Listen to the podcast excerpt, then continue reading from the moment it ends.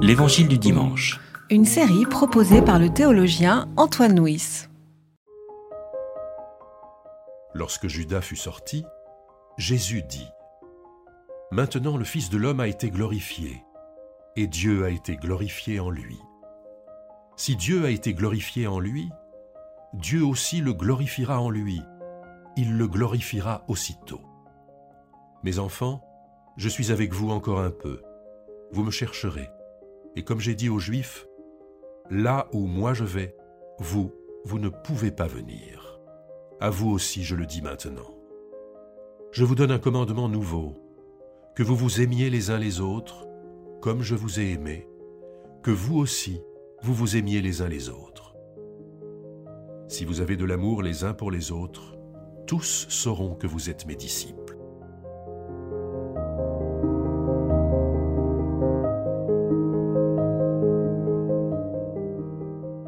L'évangile de Jean, lorsque Jésus partage le dernier repas avec ses disciples, il ne partage pas le pain et le vin comme dans les autres évangiles, mais il pose un signe. Il lave les pieds de ses disciples. Et puis ensuite, euh, il y a un passage qui est spécifique à l'évangile de Jean. C'est euh, à partir de la moitié du chapitre 13, et puis sur le chapitre 14, 15, 16, Jésus résume un petit peu son, enseignement. Sous la forme littéraire d'un testament, il récapitule l'essentiel de son enseignement en, quelques chapitres. C'est un procédé littéraire assez classique. Un maître, avant de mourir, dit l'essentiel de ce qu'il veut faire partager euh, à, ses, amis.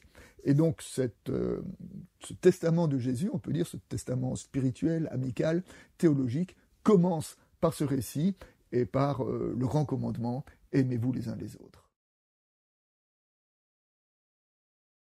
Dans le premier verset, euh, lorsque, Judas fut sorti, Jésus dit Maintenant, le Fils de l'homme a été glorifié. Maintenant. Euh, l'adverbe relie ce texte avec ce qui précède. Et ce qui précède, c'est quoi? C'est justement le récit du lavement des pieds. Et donc le texte nous dit que c'est à partir du moment où Jésus a lavé les pieds de ses disciples qu'il a été glorifié. Alors la gloire euh, dans la Bible, euh, c'est vraiment ce qui définit le poids d'une personne, l'être, son identité la plus, profonde. Et eh bien, d'une certaine façon, Jésus révèle le, cœur de son être, le cœur de son ministère, en prenant un linge, en s'agenouillant aux pieds de ses disciples et en leur euh, lavant les pieds. En cela, Jésus pose le signe du renversement des valeurs de l'Évangile, et il pose le signe de l'Évangile dans lequel les maîtres, ce sont les serviteurs, les vrais grands, ce sont les petits, les premiers, ce sont les derniers. Jésus dit à ses disciples, Là où je vais, vous ne pouvez pas venir. Et là où je vais, eh bien, c'est la croix, c'est la mort. Luther a dit que chacun d'entre nous, nous sommes seuls à croire comme nous sommes seuls à mourir. Jésus va être seul à mourir. Mais ce verset-là peut-être dit quelque chose de plus. Il dit que parce que Jésus va mourir, eh bien, les disciples peuvent vivre. C'est-à-dire que euh, la mort de Jésus libère les disciples vers une autorisation de vie. C'est hum, l'interprétation qu'en donnera l'Épître aux Hébreux. L'Épître aux Hébreux va, va relire la mort de Jésus à travers les catégories du sacrifice, mais pour dire que maintenant que le sacrifice parfait a été offert, on peut sortir de l'économie des sacrifices, on, peut quitter cette logique du sacrifice pour pouvoir déployer sa propre existence. Ben, Jésus dit, lui va partir, mais parce qu'il part, ses disciples pourront déployer leur propre existence.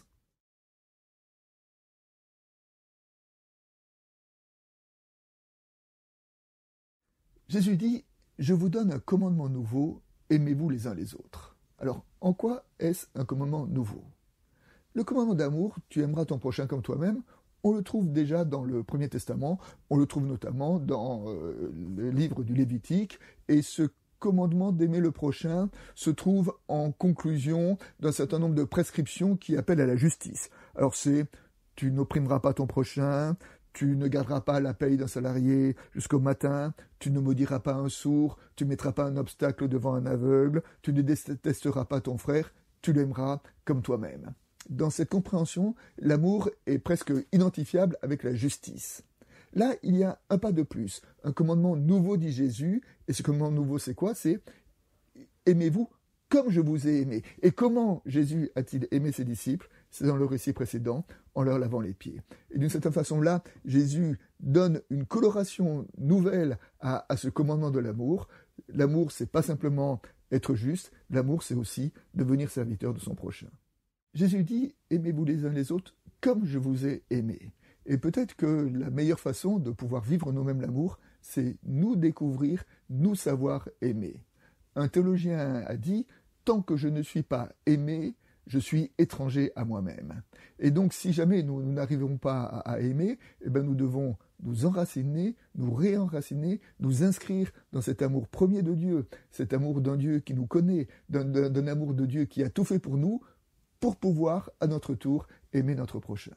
À l'amour que vous aurez les uns pour les autres, dit Jésus, tous reconnaîtront que vous êtes mes disciples.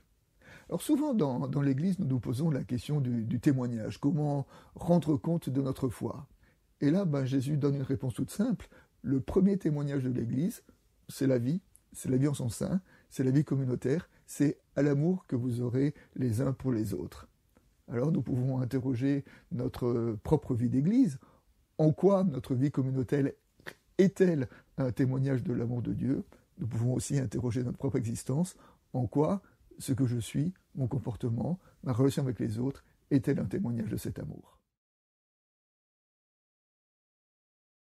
Comme illustration sur le caractère central de l'amour, on peut faire référence à un des récits les plus connus du Premier Testament. Ce récit, c'est celui du jugement de Salomon. L'histoire est la suivante. Deux femmes se présentent devant le roi Salomon. Elles ont eu toutes, les deux mis au monde un enfant euh, en même temps. Et dans la nuit, un des deux enfants est mort. Et chaque euh, mère prétend que c'est euh, l'enfant qui est vivant, c'est le sien, et que l'enfant qui est mort, c'est l'enfant de l'autre. Donc elle se dispute cet enfant. Salomon réfléchit, nous connaissons sa réponse. Il propose de couper l'enfant en deux. Une femme accepte, l'autre refuse. Et Salomon dit, c'est celle-là qui est la mère. Celle qui est la mère, c'est celle qui aime le plus. L'amour comme critère de discernement de la foi et du disciple.